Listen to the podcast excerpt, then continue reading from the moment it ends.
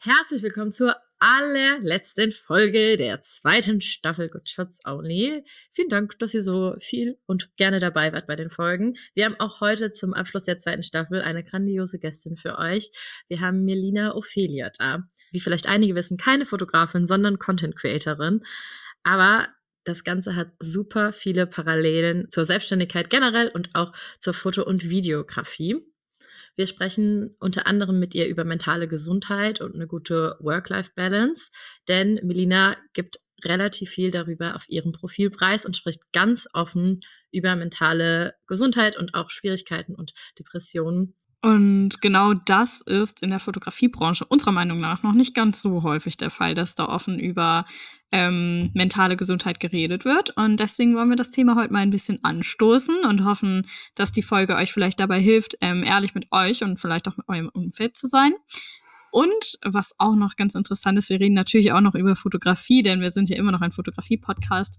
Und zwar erzählt uns Melina auch noch, warum sie vor allen Dingen gerne mit weiblichen Fotografinnen Flinter zusammenarbeitet. Also bleibt dran, hört rein und viel Spaß bei der Folge.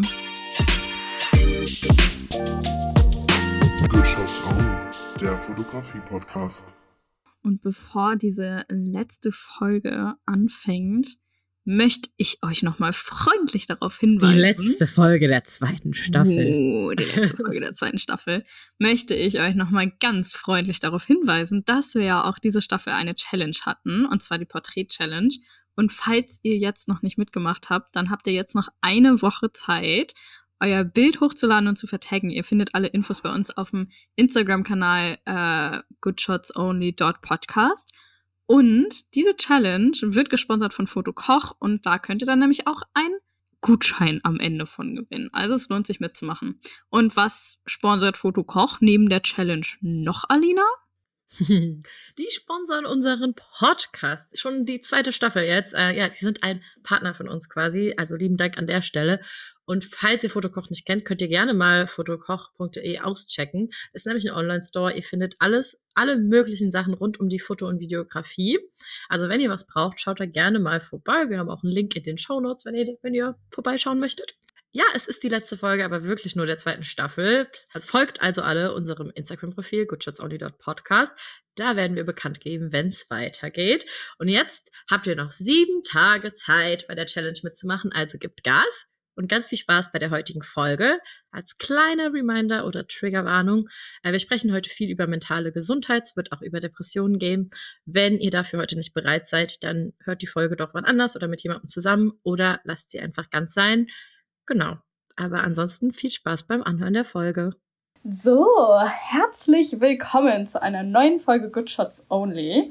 Heute haben wir eine ganz tolle Gästin. Sie ist zwar keine Fotografin, aber sie hat ganz viele andere wichtige Themen, über die wir heute reden wollen.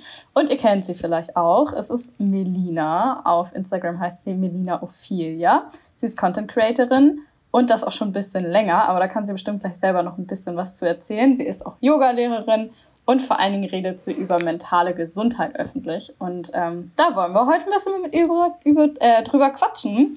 Also herzlich willkommen, Melina. Schön, dass du da bist. Hallo, ihr zwei. Schön, dass ich da sein darf. Cool. Ich habe dir ja gerade ein ganz kleines Intro gegeben, ähm, aber es wäre ganz toll, wenn du einmal ein bisschen ausführlicher von dir erzählen könntest, wer du eigentlich bist, für alle, die dich noch nicht kennen. Mhm, super gerne. Also nochmal, mein Name ist Melina. Ich bin 28 Jahre alt. Ich wohne seit mittlerweile neun Jahren in Berlin und ich arbeite schon länger als Content Creatorin. Genau. Nebenbei gebe ich auch noch Yoga-Stunden und spreche auf meinen Social Media Kanälen vor allem über die Themen mentale Gesundheit, Yoga und Nachhaltigkeit und alles, was mich eigentlich sonst so beschäftigt. Genau. Und ähm, mein Instagram also ich habe damals mit Instagram angefangen, als die Plattform sich so das erste Mal gebildet hat. Ich glaube 2014 war das ungefähr.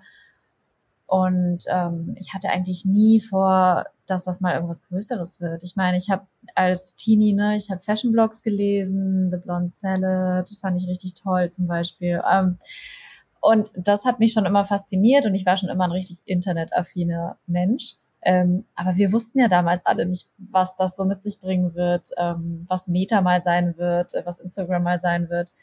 Ja, und ich habe damals eigentlich immer nur Fotos hochgeladen, die ich schön fand, vom Reisen, von Rezepten. Und irgendwie ist das dann so gewachsen. Und ähm, genau, ja, heute sind wir hier. Verrückt. Also du, bei dir, wie du ja schon gesagt hast, damals, du wusstest gar nicht, wo der Weg dich so hinführt. Wann war das denn, als du gemerkt hast, okay, das könnte jetzt mein Job werden oder ein Teil meines Jobbereichs so? Mhm. Das war, glaube ich, so 2016, 2017. Ähm, ich habe damals ein Praktikum gemacht bei einem Startup und es war echt viel Arbeit. Also ich habe definitiv mehr als 40 Stunden die Woche gearbeitet. Mir ging es dann psychisch auch nicht so gut. Und ich hatte halt nebenbei schon voll oft Anfragen für Zusammenarbeiten.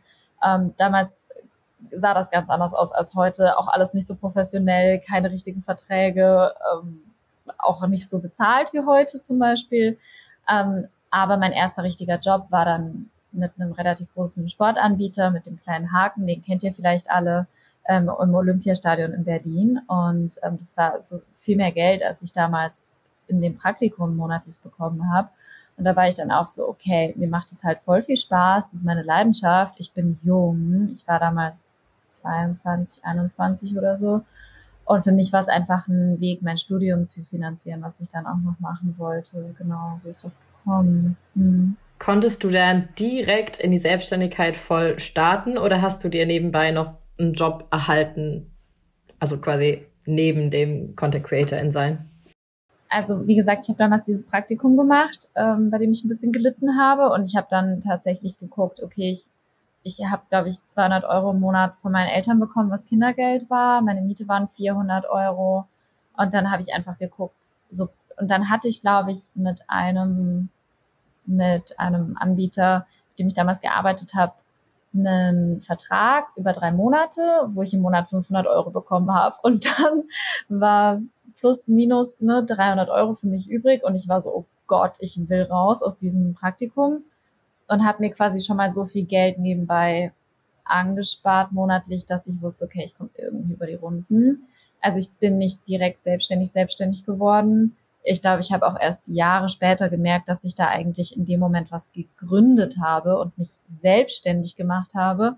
Für mich war es damals ein, okay, ich, ähm, ich mache Werbung für veganes Chia-Pulver und will einfach nur raus aus diesem Praktikum. Aber eigentlich ja, habe ich mir damals die Selbstständigkeit nebenher aufgebaut. Ja.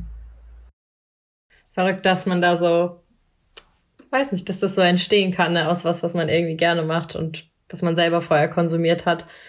Ähm, wann hast du denn gemerkt, was so deine Bereiche sind, über die du reden möchtest? Weil jetzt sprichst du ja auch sehr viel, wie Paula eben schon gesagt hat, über mentale Gesundheit und zeigst da auch öffentlich so privatere Einsichten und nicht nur dieses ich weiß nicht, mir geht's gut auf Instagram, alles ist perfekt.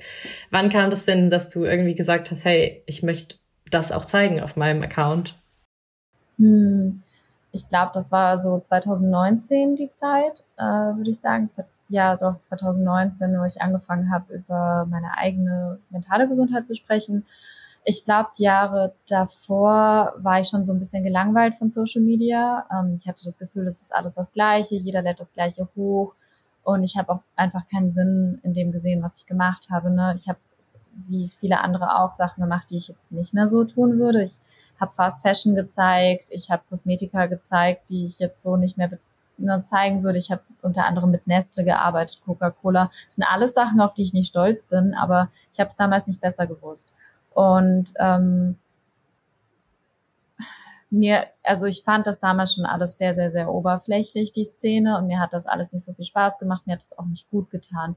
Und irgendwo kam bei mir der Punkt, wo ich gedacht habe, oh mein Gott, das hat, also ich mache das nicht mehr lange, egal, ich rede jetzt einfach über die Sachen, die mir wichtig sind. Und 2019 war ein Jahr, in dem ich selbst eine große private Krise hatte, wo es mir wirklich nicht gut ging und es war nicht mehr zu übersehen, dass es mir nicht gut ging und ich konnte auch das Arbeitspensum, was ich davor gehalten habe. Ne? Viele wollen das vielleicht nicht glauben, aber Content Creator arbeiten teilweise ganz schön viel.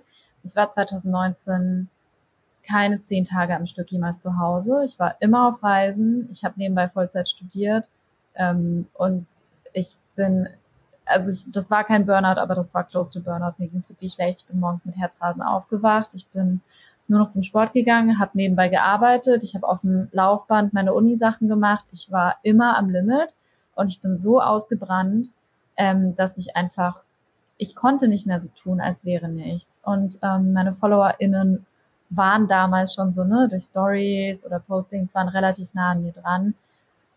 Und ich konnte niemand mehr was vormachen. Und dann habe ich das erste Mal was zum Thema mentale Gesundheit gesagt. 2020 habe ich dann eine Therapie begonnen und ähm, das war für mich die Zeit, wo sich bei mir so viel getan hat und ich habe einfach die Leute dabei mitgenommen. Ich habe gesagt, hey, ich gehe zur Therapie, es tut mir voll gut. Ich habe jetzt nie im Detail erzählt, was wirklich bei mir los ist, was meine Diagnose ist. Ähm, aber ich dachte mir auch, das muss nicht sein. Und die Response war halt krass, ne? Also die Response war voll, voll, voll schön. Und da habe ich dann gemerkt, okay, ich glaube, es gibt eine Schiene oder eine Nische auf Social Media, die mir noch was bedeutet, wo ich noch Sinn drin sehe. Und das ist, glaube ich, der Grund, warum ich das heute überhaupt noch mache. Das wusste ich gar nicht, dass du kurz vorm Aufhören warst. Also war dann dein Gedanke eigentlich, okay, ich bin bald fertig mit meinem Studium und dann mache ich irgendwas damit und höre mit Instagram auf, oder? Mhm, genau, ich habe äh, Philosophie und Kulturwissenschaften studiert. Ich dachte, ich mache dann noch eine Master oder ich ziehe nach Australien und wollte dort dann in eine Ethikkommission eigentlich gehen. Mhm. Genau. Zeitgleich habe ich halt, ja, voll, aber ich wollte kein Master machen. ähm, zeitgleich habe ich in der Zeit auch noch meine allererste Yoga-Lehrerin-Ausbildung gemacht. Das hat auch nochmal voll viel bewirkt. Ähm, und das ist dann auch nochmal so ein Themenschwerpunkt bei mir geworden, der mir mehr gegeben hat als irgendein OOTD-Hall oder irgendein Get Ready With Me.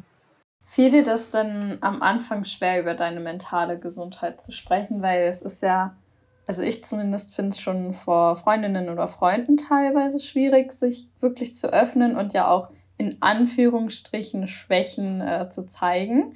Ähm, und das dann vor einer großen Followerschaft oder halt vor der Öffentlichkeit ist ja vielleicht auch nochmal was anderes. Vielleicht ist es aber auch leichter.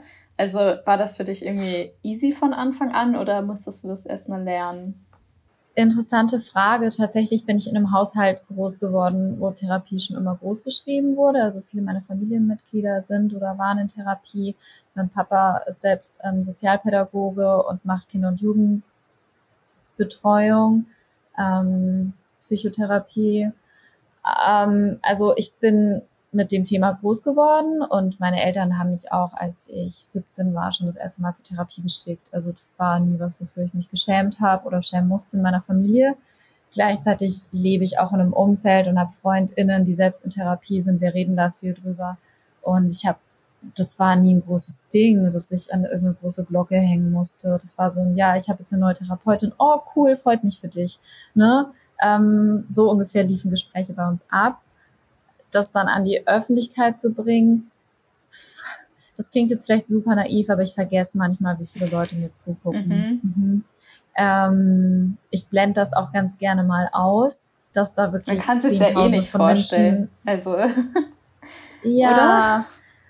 Ja. Ähm, also klar frage ich mich schon manchmal, okay, was denken jetzt die Nachbarn meiner Eltern? Was denken die Lehrer, die mich im Gymnasium hatten und mir heute auf Instagram folgen?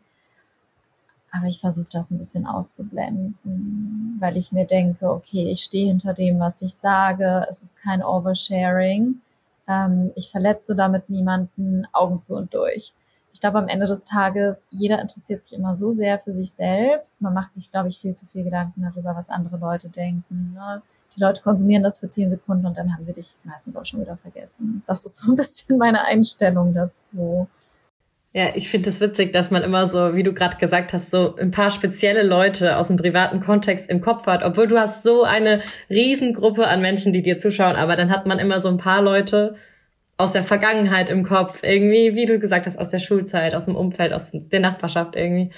Interessant, dass man, was heißt, du lässt dich ja nicht von ihnen leiten, weil du machst deine Sachen trotzdem, aber dass trotzdem manchmal so Sachen im Kopf sind. Aber finde ich cool, dass du halt eben trotzdem drüber sprichst und vor allen Dingen mega schön, dass du schon so aufgewachsen bist, also dass deine Family dir das Thema schon so nahegebracht hat, ohne irgendwie da so ein Tabu draus zu machen. Und war das natürlich auch ein, ist ein schöner Einstieg und umso schöner ist Zustand weiterteilst für Leute, bei denen es vielleicht nicht so war. Ähm, hast du denn auch, irgendwie negatives Feedback oder generell Nachteile gespürt, als du so offen über deine mentale Gesundheit gesprochen hast? Ähm, also klar, jetzt von Seiten der FollowerInnen gibt es immer mal wieder Leute, die, die das ein bisschen verwechseln, dass sie denken, okay, sie sehen deine Story und die denken, sie sind mega nah an dir dran ähm, und sich natürlich verbunden mit dir fühlen, was ich auch voll verstehen kann, dich dann aber als Anlaufstelle nehmen für ihre eigenen Probleme. Und da bin ich halt einfach nicht für gemacht. Nur ne, ich teile meine eigenen Erfahrungen, was mir geholfen hat, aber ich bin keine professionelle Ansprechpartnerin und das muss ich auch, also ich musste da immer wieder meine Grenzen aufzeigen, um Leuten zu zeigen, hey, ich bin selbst Betroffene und ich ähm, kann dir hier nicht weiterhelfen. Oder mir auch mal sowas wie eine Trigger Warning am Anfang von der Nachricht gewünscht hätte, ähm, weil ich, und also das den Leuten zu sagen, ähm, ist mir am Anfang nicht so leicht gefallen, wenn du ne, Nachrichten von Menschen bekommst, die wirklich sehr, sehr, sehr nah gehen, die sehr tiefgreifend sind. Ähm, das ist nicht so einfach. Die meisten Leute haben es dann auch verstanden, wenn man die Grenze zieht. Äh, manche haben es nicht verstanden. Die erzählen dann immer wieder wirklich Sachen, die auch für mich sehr belastend sind. Ähm, oder halt mal sowas wie Direct Messages mit, oh mein Gott, die ist so hässlich, die will nur Aufmerksamkeit, was will die eigentlich hier, jammer nicht so rum. Sowas ist mir egal, weil das sind Trolls, das nehme ich nicht ernst. Ähm, auf privater Seite, again, Social Media is not real life. Die Leute, ne, was ich in der Story zeige, das geht vielleicht 60 Sekunden. Es ist nicht mein ganzer Tag. Gleichzeitig ist es mir auch schon ein paar Mal passiert, dass ich was über das Thema mentale Gesundheit gepostet habe oder über Therapie, was, was ich allgemein meinte und das nicht bedeutet hat, dass ich aktuell leide oder dass es ein sehr aktuelles Thema ist, was dann Menschen in meinem näheren Umfeld falsch verstanden haben. Die dachten, dass es mir gerade richtig, richtig schlecht geht oder dass es mir richtig, richtig gut geht und ich mir nicht die Zeit für sie nehme, ihnen auf WhatsApp zu antworten. Und das ist was, was ich immer noch lerne, also da eine gute Balance zu finden. Und hast du beruflich auch irgendwelche Nachteile, also beruflich im Sinne von Kooperationspartner oder so, weil ich, ähm, ich muss da immer so ein bisschen dran denken, was meine Mama sagen würde, äh, weil die würde sagen, hey, öffne dich doch nicht so doll, dann denken die Leute, du, du bist vielleicht nicht fähig, deinen Job zu machen oder du bist nicht zuverlässig. Also jetzt, ne, in diesem Sinne, wenn wir uns, darüber ja genau, auf uns setzen natürlich. Ähm, aber hast du da irgendwie das Gefühl gehabt, dass das irgendwas für Kunden oder ähm, ja, deine Zusammenarbeiten irgendwas verändert hat? Das ist schwer zu sagen, weil ich, wenn es so wäre, das wahrscheinlich nicht weiß. Ähm, und meine Arbeit ja nochmal ein bisschen anderes ist als eure. Also ich mache ja zum größten Teil meine Erwerbstätigkeit Werbepartnerschaften. Und wenn mir da jetzt Kunden, wenn die mich nicht gewollt hätten, weil ich über Themen wie Therapie, Depression, was weiß ich, spreche, ähm, dann weiß ich nicht, dass die mich gecancelt haben. Ähm, gleichzeitig habe ich halt aber andere Werbepartner bekommen, die jetzt einfach super, super gut zu mir passen. Dadurch, dass ich authentisch das geteilt habe, was mir wichtig ist. Und ich glaube, man kann jetzt so viel über das Wort Authentizität sprechen, ob es überhaupt existiert. Ne? Das ist jetzt eine Frage für sich. Aber ähm, ich habe dafür andere WerbepartnerInnen bekommen, die voll gut zu mir passen, Kampagnen, die voll gut zu mir passen, womit ich mich so gut identifizieren kann. Vielleicht mache ich jetzt weniger Fashion und Beauty, aber das stört mich nicht, ähm, weil die anderen Dinge mir viel wichtiger sind. Zum Beispiel eine Online-Plattform, wo Menschen mit Depressionen sich anmelden können, um erst Gespräche vermittelt zu bekommen. Es passt halt viel besser zu mir als irgendwas anderes. Ähm, und ich glaube auch, Verletzlichkeit zu zeigen, ähm, bringt dich den Menschen näher und ist auch eine ganz schön große Stärke und es schafft Verbundenheit. Es bedeutet nicht, dass du deswegen unprofessionell bist und ähm, vielleicht habe ich dadurch Jobs verloren, ich weiß es nicht, aber ich möchte auch gar kein Teil von so einer Leistungsgesellschaft sein, wo man aufgrund von mentaler also mentalen Problemen stigmatisiert wird und ausgeschlossen wird.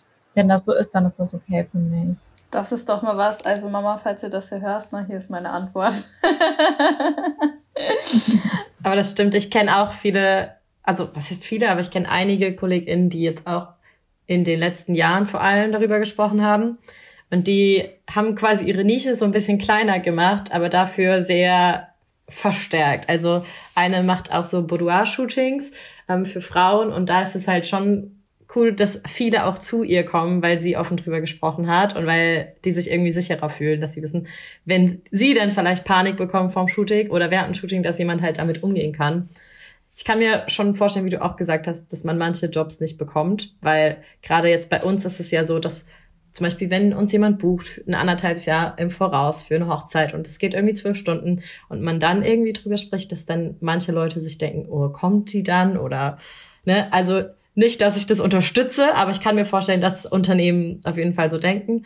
Aber ich glaube, die Zielgruppe, die man dann kriegt, die, wie du eben gesagt hast, die fühlt sich stärker verbunden, man ist ein bisschen nahbarer, man kann, kann sich vielleicht auch mit jemandem identifizieren und deshalb, ja, vielleicht schränkt das die Quantität ein bisschen an, aber stärkt die Qualität. I don't know.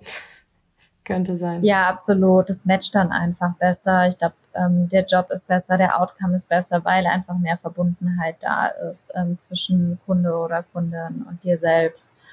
Ähm, und gleichzeitig würde ich sagen, auch wenn ich meine eigenen Struggles habe, dass ich deswegen immer noch genauso zuverlässig bin und meine Arbeitsmoral immer noch die gleiche ist. Ich weiß gar nicht, ob ich schon mal einen Job absagen musste, weil ich depressiv war. Ich glaube, ehrlich gesagt, ich bin eher highly functioning depressive Same, ja. und ich ziehe erst recht durch.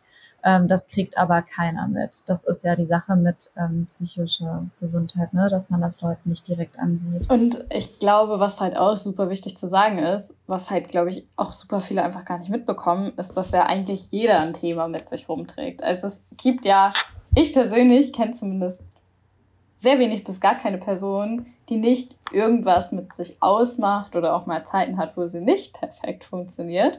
Ähm, was heißt schon perfekt? Und deswegen glaube ich, am Ende des Tages ist es ja auch deswegen so gut darüber zu sprechen, um halt das sichtbar zu machen, dass es komplett normal ist, dass man nicht immer perfekt funktioniert, so, ne? Also. Und vor allen Dingen, wenn man sich dazu äußert und irgendwie schon mal Kontakt mit Therapie hat oder mit sich selber beschäftigt hat, dann, wie das das schon sagt, irgendwie ist man dann ja auch sehr reflektiert und weiß ja auch, was in einem passiert oder was man vielleicht für Probleme mit sich trägt.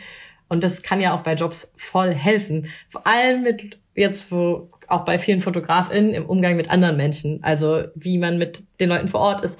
Wie, wenn man auch merkt, dass Leute irgendwie nervös sind, wie man dann mit denen umgeht, weil man irgendwie ja, sich auch schon sehr viel mit sich selber beschäftigt hat. Deshalb finde ich das jetzt gar kein Dealbreaker, wenn man öffentlich drüber spricht, aber ja, ich arbeite auch lieber mit reflektierten Menschen zusammen als mit unreflektierten. Wirklich, Paula, tust du das? oh ähm, also ja. gerade bei eurem Job kann ich mir das richtig gut vorstellen. Also wenn ich daran zurückdenke, mit welchen FotografInnen ich gerne gearbeitet habe, ne, das ist was, du bist der Person so nahe und ich als Person, die fotografiert wird, möchte auch gesehen werden und ich habe das Gefühl, die Menschen, mit denen ich eine gute Connection habe, da werden die Fotos auch ganz, ganz, ganz anders. Deswegen kann ich mir schon vorstellen, dass das eher förderlich ist, wenn man sich auch mal verletzlich zeigt und ähm, ne, cut the bullshit. Wir haben das gerade schon ein bisschen angerissen, das Thema, aber vielleicht kannst du noch mal aus deiner Sicht uns sagen, warum du denn überhaupt denkst, warum es so wichtig ist, über mentale Gesundheit zu sprechen und auch warum mentale Gesundheit überhaupt wichtig ist. Also das Thema nochmal so ein bisschen runterbrechen. Es ist so wichtig, was eigentlich die Base für alles ist. Also es wird halt immer noch super doll stigmatisiert. Ich merke immer wieder, ich lebe in meiner Bubble, in der das Thema Therapie voll normal ist und in der wir offen darüber sprechen können. Aber ganz vielen Menschen geht es gar nicht so. Ähm, die fühlen sich super, super einsam und ähm, psychische Probleme töten literally also Depression kann töten. Ne? Selbst, also sorry, Trigger Warning. Selbstmordraten gehen hoch und ähm, das ist einfach so wichtig. Also entweder es geht halt richtig, richtig schief und ich habe das leider schon sehr nah mitbekommen, dass Menschen, die nicht therapiert werden, sterben ähm, oder es manifestiert sich irgendwie körperlich, dass du krank wirst und damit ist niemandem geholfen. Ne? Die Menschen um dich rum verlieren dich, du kannst nicht mehr arbeiten. Es ist einfach die Basis für alles, äh, für einen gesunden Körper, für ein erfülltes Leben. Und ähm, viele Menschen trauen sich nicht darüber zu sprechen, weil sie denken, es gehört sich nicht, es ähm, man darf keine Schwäche zeigen oder man ist irgendwie verrückt. Und ich hoffe, also ich habe einfach riesengroße Hoffnung, dass wenn unsere Generation was Gutes mit sich hat, ist, dass diese Themen entstigmatisiert werden. Man sieht das auf Social Media, man sieht das ähm, in verschiedenen Netflix-Shows, man sieht das, finde ich, immer, immer öfter, ähm, dass Menschen offen damit umgehen, dass sie zur Therapie gehen. Und ich bin ein riesengroßer Fan davon. So wichtig. Ja, ich muss sagen, ich habe auch letztens bei Instagram, weil ich finde, bei uns in der Bubble, also Fotografie-Bubble, äh, sieht man das, finde ich, noch ganz schön wenig, dass Menschen drüber sprechen, ähm, dass es ihnen vielleicht nicht so gut geht, weil ich das Gefühl habe, es geht sehr viel darum, ums Zeigen, was man gemacht hat und wie viel man arbeitet und wie viel man unterwegs ist. Ähm, zumindest ist das in meinen Instagram-Stories noch sehr häufig der Fall, die ich so sehe von anderen Fotografen und Fotografinnen. Und ich habe dann letztens eine Story von einem Fotografen gesehen, ähm, der das dann gesagt hat, so hey, ich möchte euch äh, was erzählen und ihr habt das alle nicht mitbekommen, aber vor einem halben Jahr, also er hat das auch dann in der Retroperspektive äh, erzählt, ähm, aber mir ging es total schlecht, ich konnte nicht arbeiten, ich habe nicht gearbeitet, ich habe das aber nach außen hin vielleicht auch anders dargestellt. Und das fand ich aber unfassbar gut, dass der das erzählt hat, weil das, wie gesagt, bei uns in der Branche, finde ich, noch sehr wenig der Fall ist. Und deswegen finde ich das auch so schön, dass wir heute darüber reden, dass es dass es eigentlich wichtig ist, drüber zu sprechen und das auch anderen dann wieder Mut geben kann, wenn man halt drüber spricht und sich das dann ein bisschen, ja, so ein bisschen normalisiert ist und es okay ist, quasi. Ja, komplett. Und ich glaube, da hast du gerade auch nochmal was gesagt, was ich vorhin vergessen hatte. Der Grund, warum ich darüber spreche, ist nicht, weil ich Aufmerksamkeit möchte, sondern weil ich möchte, dass Menschen sich weniger alleine fühlen, weil, wie schon gesagt, ähm, jeder hat sein Thema, jeder trägt was mit sich rum und ähm, ne, dass dieser Fotograf, von dem du gerade gesprochen hast, das auch öffentlich macht. Ich finde das so wichtig. Das nimmt auch einfach den Druck raus und Menschen fühlen sich verbundener miteinander. Wie hast du es denn geschafft, als du meintest, ich glaube 2020 hast du gesagt, wo du so richtig ein bisschen in dein Loch gefallen bist oder wo du gemerkt hast, okay, jetzt muss sich was ändern? Oder war es 2020? Ja, ne? 2019, 2020, okay, ja. das war ein längerer Zeitraum. Ja. ja.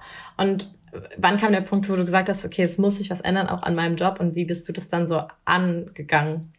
Ich habe erstmal eine Zeit lang versucht, das alles alleine hinzubekommen, so ungefähr ein Dreivierteljahr. Das hat nicht geklappt. Und dann habe ich eine Therapie angefangen, eine Verhaltenstherapie. Im Sommer 2020 war das. Und zusammen mit der Therapeutin habe ich auch über meinen Job gesprochen und dass das so auch nicht mehr weitergeht. Ja. Und wie sieht jetzt so deine Work-Life-Balance, sag ich mal, auch einfach, dass du sicherstellst, dass ähm, du vielleicht nicht mehr dahin kommst? Uh, da hat sich so viel getan. Also wir haben ja heute Montag, tatsächlich hatte ich gestern so einen richtigen Sonntag und das gab es bei mir wirklich jahrelang nicht. Also ich habe gestern nichts gemacht, ich habe nicht gearbeitet. Ähm, als selbstständige Person ist das nicht selbstverständlich, dass man am Wochenende frei macht. Davon könnt ihr wahrscheinlich ein Lied singen. Mhm. Ähm, ich bin früher eigentlich immer bis 23 Uhr noch am Laptop gesessen. Also bevor ich ins Bett gegangen bin, habe ich meine E-Mails noch gemacht oder habe Buchhaltung gemacht oder habe irgendeinen Content vorbereitet für den nächsten Tag. Und nicht, weil ich das zwingend gemusst hätte, sondern weil ich dachte, ich muss das tun. Ähm, äh, also nicht, weil, sorry, wie soll ich das? Niemand, du nicht, weil es nötig gewesen wäre, ja. Ja, genau. Ich hatte keine Deadline, sondern ich dachte, okay, ich muss produktiv sein. Du hast sein. aus Fleiß genau. gearbeitet, quasi. Voll. Also meine Work-Life-Balance hat sich so krass geändert. Ich habe jetzt wirklich das Gefühl, ich arbeite smarter, effizienter und ich lege dann auch voll gerne das Handy und den Laptop weg. Und ich weiß einfach, es gibt Wichtigeres im Leben, als zu arbeiten und zu funktionieren. Ähm, ich, und nicht nur ich weiß das und ich will das nicht mehr, sondern ich kann das auch nicht mehr. Ich glaube, ich habe mein zentrales Nervensystem einmal so krass überreizt, ich kann da nicht mehr hin. Auch diese How to be more productive TikToks, ähm, es interessiert mich überhaupt nicht. Ich bin produktiv genug, ich bin gut genug, ich arbeite genug und wenn ich mal nicht so viel arbeite, dann ist das auch voll okay, weil es gibt einfach wirklich Wichtigeres im Leben. Also ähm, ich nehme mir viel mehr Zeit für mich, für Sport, für Yoga, für Reisen, für Privates, ähm, für meine Mitmenschen. Und es ist einfach meine Priorität geworden. Ich habe früher so oft Sachen abgesagt, Festivals, Geburtstage, bin stattdessen auf Pressereisen gefahren oder auf irgendwelche Jobs. Ich priorisiere da heutzutage anders. Ich bin so froh drüber. Also ja, gestern war Sonntag und ich lag gestern auf der Couch und ich habe ich habe auch drei Tage ohne Instagram gemacht letzte Woche wieder. Das wäre früher ein Riesending gewesen. Ich glaube, da hätte ich mich erstmal drauf vorbereiten müssen. Jetzt mache ich das einfach, wenn es der Kalender so erlaubt und ich bin da so dankbar für. Hm. Hast du denn Tipps, ähm, die du geben kannst, wo du sagst, die haben dir geholfen, um halt eine gesunde Life-Balance zu erreichen? Weil ich höre halt super häufig, dass man erstmal diesen, in Anführungsstrichen, diese Grenze überstreiten muss, bis man dann zurückfährt und äh, quasi auch für sich irgendwie vielleicht weiß, wie man das, das regelt. Aber hast du irgendwelche Tipps, die vielleicht helfen, dass man gar nicht erst dahin kommt, dass man die Grenze überschreitet und dann komplett ausgelaugt und ausgebrannt ist? Mann, ich wünschte, ich hätte jetzt so den einen Tipp. Ich glaube, es war leider für mich persönlich wichtig oder nicht wichtig, aber ich hätte, ich wäre nicht an diesen Punkt gekommen, wenn ich es nicht mal übertrieben hätte. Ich glaube, es musste mir erst richtig schlecht gehen, damit ich was ändere und ich wünsche es allen, die dazuhören und sich angesprochen fühlen, dass sie schon davor was ändern, bevor der Leidensdruck so groß wird. Leider muss der Leidensdruck meistens erst richtig groß werden, damit man was ändert. Ich würde mich, glaube ich, Menschen anvertrauen, die mir nahestehen und die mich gut kennen und mit denen darüber sprechen und wirklich konkret gucken, okay, was kann ich an meinem Alltag schrauben, dass es mir besser geht. Wenn möglich, zu Hause und Arbeit irgendwie trennen. Räumliche Trennung war so, so, so wichtig und auch wirklich feste Arbeitszeiten einhalten. Das habe ich ganz lange nicht gemacht. Aber bei mir ist es jetzt wirklich so, okay, vor 8 Uhr morgens arbeite ich nicht und nach 8 Uhr abends arbeite ich nicht. Auch irgendwelche Calls, ich bin nach 19 Uhr nicht erreichbar. Und wenn der Kunde um 22 Uhr noch irgendwelche Hashtags ändert und ähm, dazu eine E-Mail schickt, ich lese diese E-Mail nicht mehr. Ich habe auch eine Zeit lang die, das E-Mail, die E-Mail-App von meinem Handy gelöscht, damit ich da nicht reingucken kann. Und auch delegieren und abgeben, wo du kannst. Im Team arbeiten, dir Feedback holen. Ähm, ich glaube, das Größte, also meine Schwester macht eine Coaching-Ausbildung und die hat mal gesagt, die größte Gefahr für Burnout ist, wenn du das Gefühl hast, du bist mit allem alleine. Deswegen dich anvertrauen, im Team arbeiten und wenn nötig professionelle Hilfe oder ein Coaching in Anspruch nehmen. Ich glaube, das, das wären so meine Tipps. Kommunizierst du deine Arbeitszeiten nach, äh, nach außen? Also hast du in deiner E-Mail-Signatur beispielsweise stehen, dass du ab 20 Uhr deine E-Mails nicht mehr liest? Nö. Nö. Okay, also du liest Nö, es nicht. Habe ich nicht. Nee, ich lese das dann nicht und ich finde, man kann auch nicht davon ausgehen, dass jemand nach 20 Uhr erreichbar ist. Ja, ich bin selbstständig, aber ich habe auch meine Arbeitszeiten. Wenn es mal wirklich, wenn mal wirklich alles zusammenkommt und ich bin vielleicht im Urlaub und ich muss um 23 Uhr noch was arbeiten, dann ist das eine Ausnahme, aber nicht die Regel. Hm. Hast du dann Sachen getrennt? Also zum Beispiel hast du ein Handy für die Arbeit und hast du ein privates Handy oder hast du das auch zusammen? Das hatte ich eine Zeit lang, das hat überhaupt nicht funktioniert. Ich habe immer zwei Handys mit mir rumgetragen. Es hat, also ich habe es wirklich versucht, dass ich ein Arbeitshandy hatte und ein privates Handy. Das hat schon daran gescheitert, dass ich Leuten immer noch meine private Nummer gegeben habe. Aus Versehen ähm, so, ne? Ja. Oder weil man denkt, ach, die sind so nett. ja, oder dass man halt auch einfach mit FreundInnen auf Instagram kommuniziert ähm, oder dass Kunden, also Kunden dürfen mir nicht auf WhatsApp schreiben. Ähm, ich antworte da einfach nicht drauf und ich sage dann, okay, Kommunikation bitte nur über E-Mail. Ich habe das versucht mit dem Arbeitshandy, hat bei mir nicht funktioniert. Aber ich glaube, das ist halt auch, weil ich einfach so viel mit meinem Handy arbeite und weil die Plattform Instagram wirklich auch irgendwo mein Arbeitsmittel ist. Ähm, wenn ich jetzt einen anderen Job hätte und selbstständig wäre, würde ich mir das überlegen. Aber ich weiß nicht, habt ihr das? Könnt ihr das irgendwie trennen? Alina überlegt nämlich gerade. Nee, Oder ja, hast dich entschieden? Nee, also ich hab's, ich hab's mir überlegt, aber ich hab's, also ich mach's, hab's noch nie gemacht.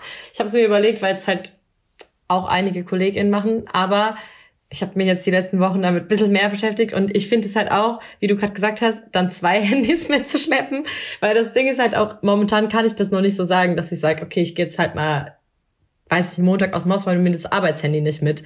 Ich weiß nicht, dann würde ich, glaube ich, immer das Handy auch mitnehmen für den Fall und ich weiß, ob ich, ich weiß nicht, ob es mich noch mehr stressen würde, dann zu denken, okay, jetzt habe ich noch zwei Sachen. Plus jetzt, wie du gesagt hast, haben schon super viele die private Nummer, auch Kunden und meine privaten Menschen. dann weiß ich nicht, wie macht man da irgendwann den Cut? wem sagt man welche neue Nummer. Und momentan habe ich es tatsächlich eigentlich genauso wie du, dass ich sage den Kunden, hey, auf die Nummer, die ist nur mal, wenn wir mal telefonieren oder wenn das wirklich ein abgemachtes Gespräch ist. Aber wenn mir da auf, äh, wenn mir da auf WhatsApp geschrieben wird, also ich antworte dann schon mit meiner Mail, aber sage dann, dass es halt nur über die Mail weitergeht, weil auch einfach, weil es einfacher für mich ist, diese Mail ist nur beruflich. Ich habe da alle Daten ich kann da in einem Jahr noch nachgucken, was haben wir gesagt, wenn das irgendwie eine Hochzeit ist für nächstes Jahr, wie sind die Details? Und ich will das halt nicht so auf 18 Plattformen schieben. Wenn ich da noch ein Handy habe und noch die Instagram-Account und die schreiben mir irgendwo, ich komme da nicht hinterher. Und ich glaube, für mich passt es gerade so, weil eigentlich alles in diesem E-Mail-Account ist. Und das Handy wirklich nur dafür da ist, wenn man telefonieren will. Das bedeutet aber auch, wenn mich jemand auf mit unbekannter Nummer anruft, gehe ich öfter nicht dran, weil ich mir denke, ich weiß jetzt nicht, wer es ist und es ist nichts abgemacht und dann teilweise sind es dann halt auch Freunde, die irgendwie über was anderes anrufen. Ja gut, dann einfach schreiben die kurz, mir halt. Einfach fürs nächste Mal kurz rangehen, gucken, wer Hallo sagt und welcher Name kommt und dann direkt wieder auflegen. guter nee, Tipp, Paula, also guter Tipp. Ich bin da voll bei Alina. Ich gehe auch nicht ans Handy, wenn ich die Telefonnummer nicht kenne. Das ist mir nichts. Ich rufe dann auch nicht zurück. Ist mir egal. Ich kann auch nicht zurücklegen und auflegen. Das ich bin halt so ein Weirdo. Ich bin viel zu neugierig, wer mich angerufen hat.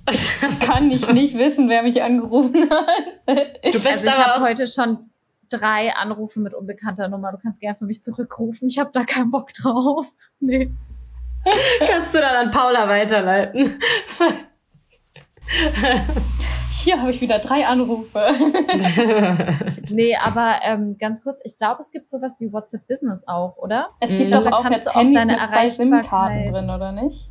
Ja, ja, gibt's auch. Ich bin da nicht so eingefuchst, ich bin nicht so gut, wenn es um Technik geht, aber ich glaube, wenn man das wirklich möchte, kann man dann auch auf WhatsApp nur zu bestimmten Zeiten erreichbar sein. Das finde ich eigentlich ganz cool. Ja, ich glaube auch, das, das wäre tatsächlich was, wo ich überlegen würde. Ähm, also, wenn ich es richtig erinnere, ich kein Gewehr, dass das richtig ist, äh, kein Nähgewehr. Ähm, gibt es nämlich mittlerweile auch iPhones, wo du halt zwei SIM-Karten drin haben kannst. Damit habe ich mich ja die letzte Woche auch beschäftigt. Ja, den Tipp habe ich dir doch auch das, gegeben, oder nicht? Genau, und dann habe ich es gegoogelt und also welche iPhones das haben und das haben die neuen iPhones. Das ist ja. dann immer eine eine eSIM, meistens bei den iPhones eine eSIM und eine normale zum Einlegen und dann kann man es ah, quasi. Genau, und dann kann man das trennen und da finde ich, da würde ich tatsächlich überlegen, das ergibt Sinn für mich. Also wenn ich mir jetzt ein neues Handy holen würde, dann könnte ich mir vorstellen, darüber nachzudenken, mir halt eine zweite SIM für Business zu holen. Aber zwei Handys finde ich auch super. Dann muss ich mir auch dauernd neue, zwei neue Handys kaufen, wenn ich. Also, hä, nee, das finde ich auch blöd. nee, also aus praktischer Erfahrung kann ich sagen, für mich hat das nicht funktioniert. Und auch FreundInnen von mir, die zum Beispiel in einer Agentur arbeiten oder so, die haben immer zwei Handys dabei. Also das ist aber ich finde, das ist auch nochmal ein bisschen Unterschied. Also, wenn ich irgendwo angestellt wäre und die würden mir ein Handy bereitstellen, Stellen, dann, ja. also, das fand ich zum Beispiel. Ich habe, ich habe ja mal zwei Jahre in einem erfolgreichen Startup, Mode-Startup in Hamburg gearbeitet. Und ich, ich hatte viele Kolleginnen, die ihre private Handynummer dann in der Signatur drin hatten für Notfälle. Und das habe ich zum Beispiel nie gemacht, weil ich habe mir gesagt, nee Mann, ich bin hier angestellt und das hat nichts mit meinem Privatleben zu tun. Und deswegen, da würde ich definitiv das Zweithandy als Arbeitshandy nehmen. Aber das würde ich halt auch ganz, ganz klar nicht mit einem Urlaub. Also, ne, das hätte für mich irgendwie eine andere Priorität bei der Mitnahme bei Freizeitaktivitäten als mein Business-Handy, wenn ich selbstständig bin. Ja, ist auch immer ganz interessant zu sehen, was für eine Response das bringt, wenn du so klare Grenzen aufsetzt ähm, oder aufstellst. Wenn du Leuten wirklich sagst, nicht über WhatsApp, nicht nach 20 Uhr, nicht vor 8 Uhr. Ähm, und ich weiß ja, wie zum Beispiel Agentur Live oder Startup Live abläuft. So. Ähm, und ich glaube, die Leute werden halt, so traurig es ist, wir wissen das alle, nicht in jedem Unternehmen, aber in ganz vielen Unternehmen so krass verheizt. Ähm, da gibt's auch keine Arbeitszeitenregelungen. Und wenn die dann sowas hören wie, nee, ich bin aber am Wochenende nicht zu erreichen, die müssen das sein. Es wird von ihnen verlangt. Äh, ist auch immer ganz interessant zu sehen, inwiefern die Leute das dann auch respektieren. Mhm. Das stimmt. Das hatte ich auch, also ich habe vorher auch in der Agentur gearbeitet und deshalb gerade, ich musste meinen eigenen Laptop benutzen und ich habe halt den ganzen Tag damit gearbeitet, was eigentlich auch schon nicht so cool ist, weil ist ja, ist ja mein Gerät, das ich selber zahle und das ich abnutze. Und das Schlimmere war da auch das Handy und da wurde die Nummer auch ähm, von mehreren Parteien in dieser Agentur auch an die Kunden einfach oder KundInnen einfach weitergegeben. Und da wurde ich auch teilweise einfach abends um neun angerufen, kannst du mal noch das Design ändern, am Wochenende angerufen. Und ich weiß nicht, man ist, also da war ich halt super jung, das war Anfang meines Studiums, das ist auch schon wirklich einige Jahre, also ich studiere ja schon ein paar Jahre nicht mehr, das ist wirklich einige Jahre her, aber ich konnte nicht für mich einstehen und sagen, ich sehe das nicht ein, mein Handy zu benutzen und auch meine Freizeit irgendwo herzugeben und meine Privatsphäre, dass die dann auch da auf WhatsApp bei mir sind. Und jetzt im Nachhinein, die Kollegin, die nach mir kam, also ich habe dann den Job da gekündigt und wurde selbstständig und habe genau, ist jemand anderes rein, dann weiß ich, dass der erste Schritt, den sie so gesagt hat, ist, ich will ein Diensthandy, ich nutze mein eigenes nicht. Und dann dachte ich mir auch so, wie blöd bist du, dass du das mit dir machen lässt, so. Aber ich konnte das nicht. Jetzt würde ich, glaube ich, anders machen, aber ja. Ja, du warst ja auch jung, ne? Mhm. Wenn das einer deiner ersten Jobs war, man lernt halt dazu. Ja. Voll. Aber das sind so, deshalb ist schon wichtig, selber sich da irgendwie die Grenzen zu setzen. Egal, ob man selbstständig ist oder ob man für, eine, für jemand arbeitet und Arbeitnehmerin ist. Aber wir haben jetzt schon super viel gequatscht. Ich wollte gerade sagen, ich äh, fand deine Tipps auch, wenn du meintest, du hast nicht so richtig den einen Tipp. Ich finde, wir ja. haben jetzt über ein paar coole Sachen gesprochen, die man sich auf jeden Fall aufschreiben kann, wenn man gar keinen Plan hat, was man besser machen könnte. Ja, ich hoffe, es ist was dabei. Für die auf jeden Fall. Person. Aber vielleicht, wir sind ja immer noch äh, das Good Shots Only Podcast und mit unserem Good Shots Format ähm, und schauen uns auch immer gerne Bilder an. Und obwohl du natürlich, wie wir schon gesagt haben, keine Fotografin bist, hast du ja super viel auch mit Foto und Video zu tun, weil du eben als Content Creatorin arbeitest und das ja eben auch ein Hauptbestandteil deines Jobs ist. Und deshalb ähm, freuen wir uns, dass du uns auch drei Good Shots mitgebracht hast. Wie immer gibt's einen Lieblingsshot, einen, der Türen geöffnet hat und einen, der dich gechallenged hat. Und vielleicht starten wir mit dem Shot, der dich vor Herausforderungen gestellt hat. Ähm, wie sieht der aus und warum war das so? Der Shot, der mich vor Herausforderungen gestellt hat, da musste ich echt tatsächlich ein bisschen überlegen, was das sein könnte. Und dann ist mir was richtig, richtig Gutes eingefallen. Und zwar habe ich bei einem äh, Fotoprojekt mitgemacht, einem freien Projekt von einem Freund und Fotografen, Fotografen und Freund von mir ähm, Charlie Yildiz, der hat eine analoge, ähm, was analog? Ich glaube auch analog, ja. Ähm, Fotoreportage gemacht über mentale Gesundheit. Cool. Und es war tatsächlich November 2019. I was so low, I was so dead inside. Und er hat dieses Projekt mit mir gemacht. Oh mein Gott, jetzt wo wir darüber sprechen, es war tatsächlich das erste Mal, dass ich einem Freund von mir erzählt habe, was gerade bei mir los ist. Also ich glaube, mein damaliger Partner hat das mitbekommen und man hat es mir auch angesehen, dass es mir nicht gut ging. Aber da, ne, also ich glaube, er hat sich so acht Leute rausgesucht und hat die porträtiert und hat den Fragen gestellt. Das war bei mir zu Hause in der Küche. Und mir ging es wirklich sehr, sehr, sehr schlecht zu der Zeit. Und es war das erste Mal seit Monaten, dass ich weinen konnte. Und ich finde, es ist ein richtig ähm, starkes Foto geworden. Also ich glaube, man sieht auch, wie es mir körperlich zu dem Zeitpunkt ging. Ich hatte sehr viel abgenommen. Ich hatte Haarausfall. Mir ging es wirklich super, super schlecht. Und ich konnte da das erste Mal in meiner Küche wieder weinen und er hat es in schwarz-weiß ähm, analog festgehalten. Es war ein sehr krasser, intimer Moment und es war ein sehr herausfordernder Moment, ja. Aber ein tolles Projekt. Ich finde es richtig gut, dass er das gemacht hat. Sind mega schöne, ähm, bewegende Porträts bei rumgekommen. Wie war das für dich in so einer Situation dann von einer Kamera begleitet zu werden oder dass ja halt Fotos entstehen? Es war wirklich, als würden wir, dadurch, dass das ein guter Freund von mir ist, war das okay. Wir saßen wirklich bei mir in der Küche, es war ein Space, wo ich mich wohl gefühlt habe. Ich habe das eigentlich nicht mitbekommen, dass er da mal kurz auf den Auslöser geknipst hat. Ich glaube, er hatte das auch schon so einigermaßen neben sich stehen, die Kamera, und relativ parat und er hat da jetzt nicht von mir erwartet, dass ich pose oder so. Er hat das Foto aufgenommen, während ich erzählt habe. Mhm. Und ich habe das eigentlich kaum mitbekommen. Ja. Okay, das War ist ja okay. Mhm. Das ist ja auch gerade das Schöne an dem Foto, dass es halt in der Situation entsteht und super echt ist, echt richtig viele Emotionen. Ich finde es auch ein, ich finde es ein richtig gutes, so einfach, das ist so ein spannendes Bild, weil das ist so echt. Man guckt es irgendwie gerne an und man sieht halt, dass es irgendwie nicht gestaged ist. Und jetzt will ich auf jeden Fall die ganze Fotoserie sehen von Ja, ich wollte gerade sagen, Muss kann man die irgendwo sehen? ja, die, die kann man sehen, die kann man sehen auf seiner Website. Hat er die, glaube ich, noch online. Um, auf jeden Fall Props an den Fotografen. Ja, voll. ja, Hast du, wenn wir, ja, wenn wir gerade dabei sind, so sich fotografieren lassen von Fotografen, das war jetzt natürlich ähm, ein Freund von dir. Ähm, du hast aber ja schon mit einigen anderen FotografInnen und VideografInnen gearbeitet.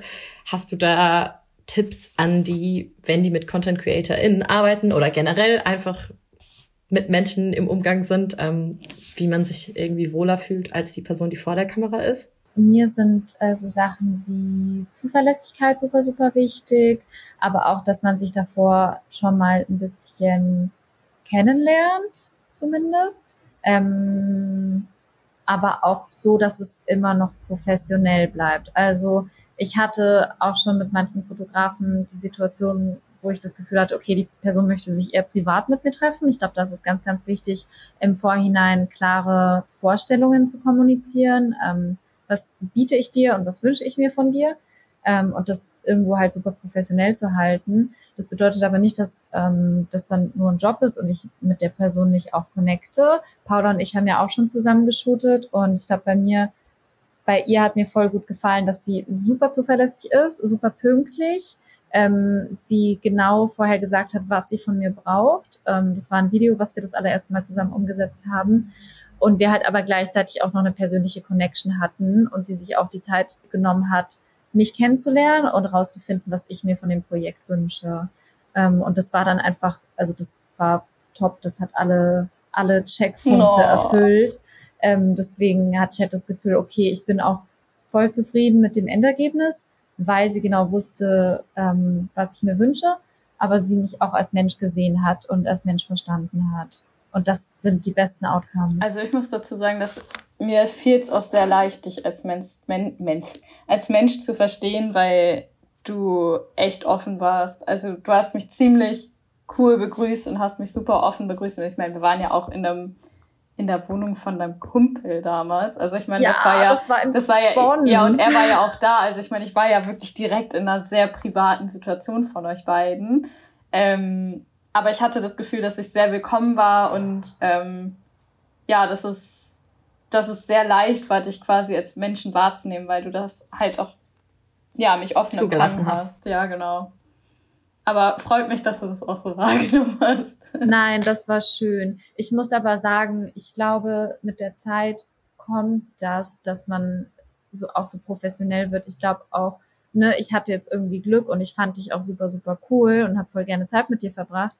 Aber ich glaube, man lernt es auch mit der Zeit, wenn man viel am Set gearbeitet hat, dass selbst wenn eine Situation nicht cool ist, man den Job durchzieht. Also ich hatte das auch schon, dass ich als Model gebucht wurde und das ganze Team hatte schlechte Laune und es ist dann einfach dein Job, professionell zu sein und gute Laune zu schieben, weil also es bringt niemandem was, wenn du jetzt auch noch rummeckerst. Deswegen, ich glaube, wenn ich auch wenn ich dich doof gefunden hätte, wir hätten das schon irgendwie hinbekommen, ja. aber ganz, es, es wäre halt dann eine einmalige Sache gewesen und ne?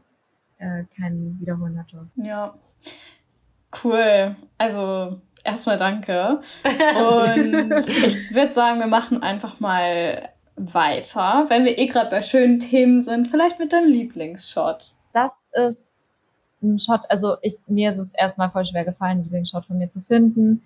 Ähm, ich habe ganz, ganz, ganz viele Lieblingsfotos von mir. Manche sind halt auch private Shots. Ich habe jetzt einfach mal einen genommen von der Fotografin ähm, mit Vanessa Wunsch, mit der ich mal zusammengearbeitet habe. Und mit ihr habe ich mich auch super gut verstanden. Sie wohnt in Berlin. Ähm, wir hatten einfach gleich eine gute Connection und ich mag den Shot, weil ich das Gefühl habe, dass auch sie mich ganz gut verstanden hat und manchmal werden Fotos von einem gemacht und man hat danach das Gefühl, boah, so sehe ich gar nicht aus. Hä, wo kommt dieser Mensch ja. her? Und bei den Fotos mit ihr hatte ich das Gefühl, okay, die hat mich so fotografiert, wie ich auch wirklich aussehe. Interessanterweise, muss ich jetzt mal dazu sagen, habe ich das Gefühl, außer jetzt bei Charlie Yildiz, von dem ich eben erzählt habe, dass es nur bei weiblichen Fotografinnen so ist, dass ich so aussehe, wie ich wirklich aussehe. Ich weiß nicht, was das ist. Vielleicht hatte ich auch einfach Pech und die Männer, die mich bisher fotografiert haben, das hat einfach nicht so gepasst oder ich weiß nicht, was das ist. Aber mit Frauen hatte ich viel öfter das Gefühl, okay, die sehen mich so als den Menschen, der ich wirklich bin. Und das zeigt sich dann auch in dem Foto. Und deswegen mag ich das Foto auch sehr gern, weil das auch nicht gestellt war, weil sie mich so fotografiert hat, wirklich das Gefühl hatte, okay, es ist sehr natürlich und ähm, so sehe ich auch wirklich aus. Und ich habe mich irgendwie in dem Foto wiedererkannt. Es ist jetzt nicht das, das, das Lieblingsfoto, aber es ist eins meiner liebsten Fotos. Hätte noch eine Nachfrage und zwar haben wir vorhin schon mal drüber gequatscht und du meintest, meistens werden die Bilder ja auch besser, wenn man halt auch persönlich vibet. Das kann ich zu 1000 Prozent ähm, unterschreiben. Ähm, und dass man ja, was du jetzt gerade auch gesagt hast, dass die Bilder oder du zumindest das Gefühl hast, dass wenn die Fotografin, ich sag jetzt, oder der eine Fotograf, ähm, dich versteht, die Bilder auch so aussehen, wie du dir denkst, dass du halt auch in echt aussiehst.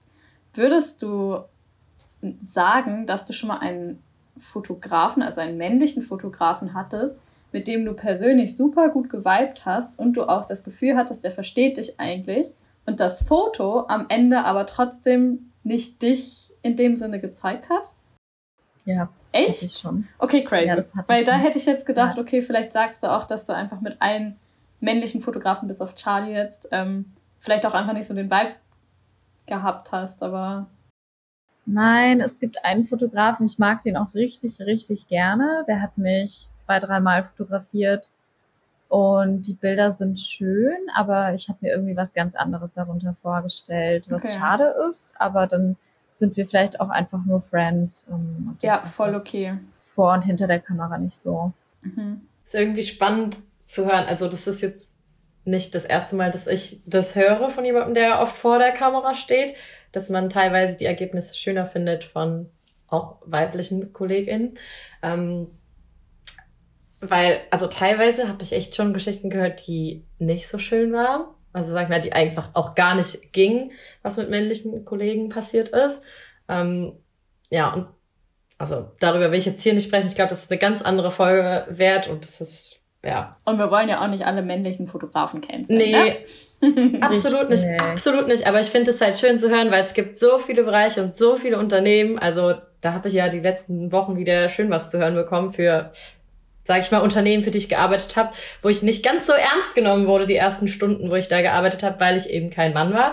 Und deshalb finde ich es schön zu hören, dass es eben auch Bereiche gibt oder dass es auch viele Menschen gibt, die sich wohlfühlen oder wohler sogar fühlen mit Frauen hinter der Kamera weil die ja doch eben in vielen Bereichen noch nicht so stattfinden. Und das ist jetzt immer wieder so ein Beweis, dass man es gerne mehr machen könnte.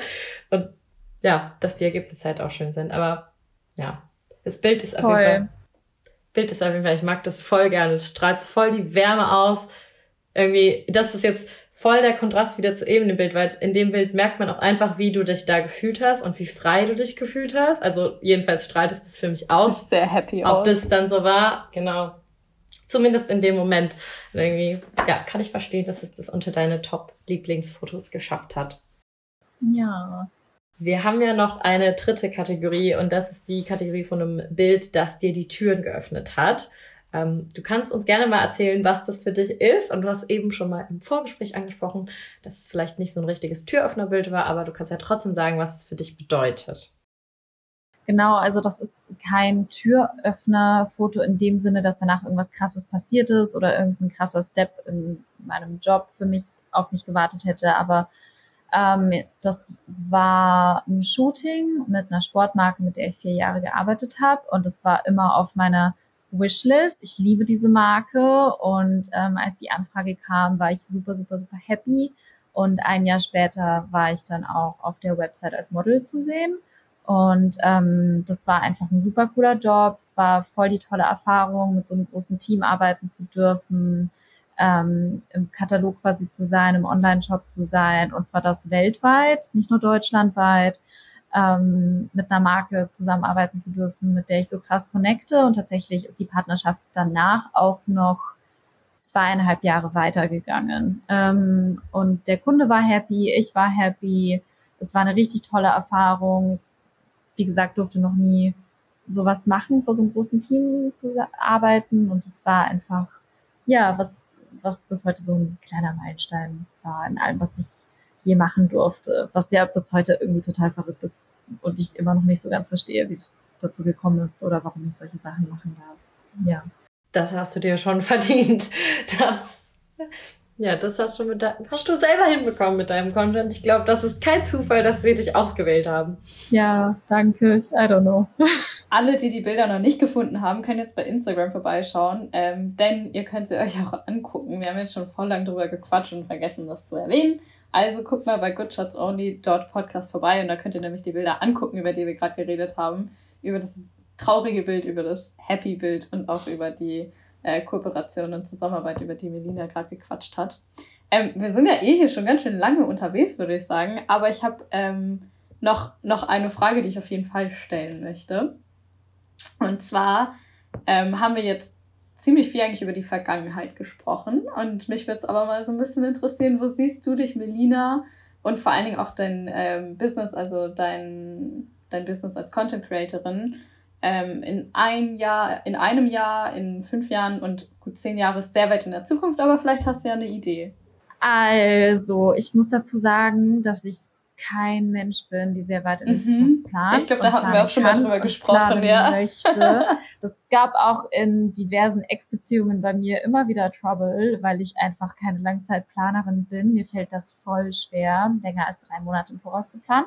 Ähm, langfristig genau, und auch wenn ich so auf ein Jahr, fünf Jahre, zehn Jahre zurückblicke, hätte ich damals nie gedacht, dass ich heute das mache, was ich jetzt mache. Ganz ehrlich. Deswegen, ich glaube, die Antwort, die ich jetzt gebe, die wird sowieso nicht zutreffen. Aber ich würde gerne weiterhin was machen, was einen Impact hat und was Leuten irgendwas mitgibt. Ich möchte was machen, was Sinn macht, was Menschen miteinander verbindet, connected ähm, und was Menschen was zurückgibt, weil ich finde, ich hatte so viel Glück schon in meinem Leben. Mir sind so viele tolle Sachen passiert. Und ich habe auch sehr viel dafür gearbeitet, dass ich da stehe, wo ich jetzt stehe. Und ich bin an dem Punkt, wo ich nicht mehr nur mich um mich kümmern möchte, sondern auch um andere Menschen, wo ich auch an einem Punkt bin, wo ich zurückgeben kann. Wie das genau aussieht, ähm, ja, bleibt spannend. Ich habe schon einige Ideen, ähm, die auch definitiv in Richtung Offline gehen, ähm, mehr als online. Ähm, ich habe eine Idee für, was ich gerne gründen möchte, was Menschen miteinander verbindet, was online ist. Und gleichzeitig wünsche ich mir mehr Körperarbeit zu machen in Richtung Yoga und mentale Gesundheit, soziales Yoga. Ähm, ja, deswegen irgendwas mit Impact, ähm, wo es nicht nur um mich geht, wäre schön. Ja. Das finde ich ist eine sehr schöne Antwort. dann mal gucken, wenn du, wenn wir in, wenn du in fünf Jahren nochmal zurückdenkst, ähm, was davon wahr geworden ist oder was anderes noch da aus diesen Plänen entstanden ist. Gucken. Spannend. Es bleibt spannend, ja. Es, ist nicht eine seltene Antwort zu sagen, dass wir, ich glaube, vielleicht sind es auch einige in dem Business, also Selbstständigkeit generell, nicht so Vorplanerinnen, ähm, nicht? Oh, würde ich jetzt nicht unterschreiben. Ich glaube, es gibt auch sehr, sehr viele, die da, gerade weil es sehr häufig eigentlich auch ein bisschen voraussetzt, dass man mal zumindest das nächste Jahr ein bisschen plant, ähm, dass es, glaube ich, viele Leute gibt, die da auch anders sind. Ja, aber ein Jahr und zehn Jahre. Ja, ja, klar, das ist ein großer, ja, definitiv, das ist ein großer, großer Unterschied. Klar, und von nichts kommt nichts. Ne? Ja. Manche Dinge passieren nicht einfach so. Da ist es auch gut, sich Ziele zu setzen, sich ja. immer wieder. Oder zumindest Ideen haben. Ja, voll. Mhm. voll. Ich glaube, Paula ist auch ganz gut organisiert, was ich so weiß. Ja, aber so zehn Jahrespläne oder so finde ich auch. Ich habe halt immer auch dann einfach Angst, die nicht zu erreichen und mich dann selbst zu enttäuschen. Deswegen bin ich auch. Also ich finde es cool zu wissen, in welche Richtung man möchte. Das brauche ich auch für meinen eigenes äh, Sicherheitsgefühl, dass ich zumindest weiß, okay, das passiert auch in nächster Zeit bei mir ungefähr. Ähm, aber so fünf oder zehn Jahrespläne finde ich auch sehr schwierig, weil ich mich damit irgendwie dann selbst unter Druck setze und das tut mir auch nicht gut. Wir müssen es, wir müssen es eigentlich auch mal machen, wenn wir, wenn wir die Gäste das fragen, müssen wir das eigentlich auch mal selber in die Zukunft raus manifestieren, was so passiert, aber. Jede Folge müssen wir dann erzählen, was wir wollen. Ich hoffe, das ändert sich nicht jede Folge, weil dann würden wir im Zwei-Wochen-Takt unsere Ziele über Bord werfen, aber naja. Okay, ich würde sagen, wir haben fast eine Stunde gequatscht. Ähm, es war mega schön mit dir, Melina. Also riesen Dank, dass du zugesagt hast, dass du dir die Zeit genommen hast, dass du jetzt uns so viel über dich, dein Beruf und generell das Thema mentale Gesundheit auch gesagt hast. Ich glaube, das ist ganz cool, dass wir das auch mal mit drin haben, weil es eben, auch wenn wir unterschiedliche Berufe haben, doch sich halt überall widerspiegelt, nicht nur in unserem Berufsfeld, aber ja, ist irgendwie schön, dass das auch ein Teil vom Podcast sein darf. Also ganz lieben Dank. Magst du vielleicht nochmal den ZuhörerInnen sagen, die dich noch nicht kennen, was vielleicht nicht alle sind, aber ein Teil, ähm, wo sie dich finden können? Ähm, super gerne. Also ihr könnt mich finden bei Instagram unter Melina Ophelia mit PH. Das sind meine zwei Vornamen. Genauso auch auf TikTok, wobei ich da so semi-aktiv bin, aber eigentlich schon aktiv. Ähm, falls ihr in Berlin seid, könnt ihr mit mir Yoga machen. Ähm, da findet ihr eigentlich auch alle Infos auf meinem Instagram-Profil. Ich poste das immer mal wieder. Ähm, und genauso auch auf YouTube. Falls ihr nicht in Berlin wohnt und mal Yoga machen möchtet, findet ihr dort auch meinen Kanal. Genau, da sind immer mal wieder neue Videos. Die kann man sich immer mal wieder reinziehen, um sich ein bisschen besser zu fühlen. Und genau, da könnt ihr mich finden. Und auch danke euch beiden, dass ihr euch ähm, ja, dass ihr euch so für das Thema einsetzt und dass ihr mich damit reingeholt habt und dass ich darüber sprechen durfte. Ich fand es richtig cool und voll, voll wichtig. Ja, vielen Dank. Ihr findet natürlich auch als Medina äh, die Links in der Folgenbeschreibung. Und wir hoffen, dass wir drei euch heute wenigstens ein gutes äh, Gefühl geben können, konnten, falls ihr struggelt und es euch nicht immer gut geht. Und vielleicht ja sogar ein bisschen Mut, um da auch drüber zu sprechen, egal ob das im eigenen Freundes- und Familienkreis ist oder auf Instagram öffentlicher und nicht nur die rosa Welt zeigen. Vielleicht hat es ja was gebracht. Und äh, ja, dann bis zur nächsten Folge bei Good Shots Only, ja. ne? cool. So, und das war's auch schon wieder mit unserer zweiten Staffel Good Shots Only. Wir hoffen, dass es euch genauso gut gefallen hat wie uns. Wir sind auch ein bisschen traurig und überrascht, dass es so schnell vorbeiging, weil wir hatten echt richtig, richtig viel Spaß, diese Staffel und so tolle Gäste und Gästinnen. Wenn ihr nicht alle Folgen gehört habt, dann nutzt auf jeden Fall die Zeit zwischen Staffel 2 und Staffel 3 zum Nachholen aller Folgen, die ihr noch nicht kennt. Es lohnt sich. Und genauso viel sei natürlich auch schon gesagt, wir arbeiten an einer dritten Staffel, denn uns macht das hier Spaß und wir haben noch einige Menschen, mit denen wir sprechen wollen. Ähm, und wenn ihr in der Zwischenzeit schon alle Folgen gehört habt und uns ein bisschen helfen wollt, dann freuen wir uns natürlich mega doll, wenn ihr uns bewertet auf Spotify oder auf iTunes oder wo auch immer ihr uns hört. Ein paar Sterne da lasst oder eine Bewertung. Und ansonsten wollen wir uns nochmal ganz, ganz, ganz doll bei euch bedanken. Ihr seid ein richtig tolles Publikum. Wir freuen uns auch richtig doll über den Austausch mit euch. Also wenn ihr mit uns kommunizieren wollt, dann schreibt uns wirklich super gerne auf Instagram. Wir freuen uns sehr. Und natürlich auch ein ganz großes Dankeschön an alle Sponsoren, die diese Staffel unterstützt haben. Und ein ganz großes extra Danke an unseren Hauptsponsor Fotokoch. Wir hören uns in der Zukunft. Wir freuen uns auf euch. Keep fresh und bis bald.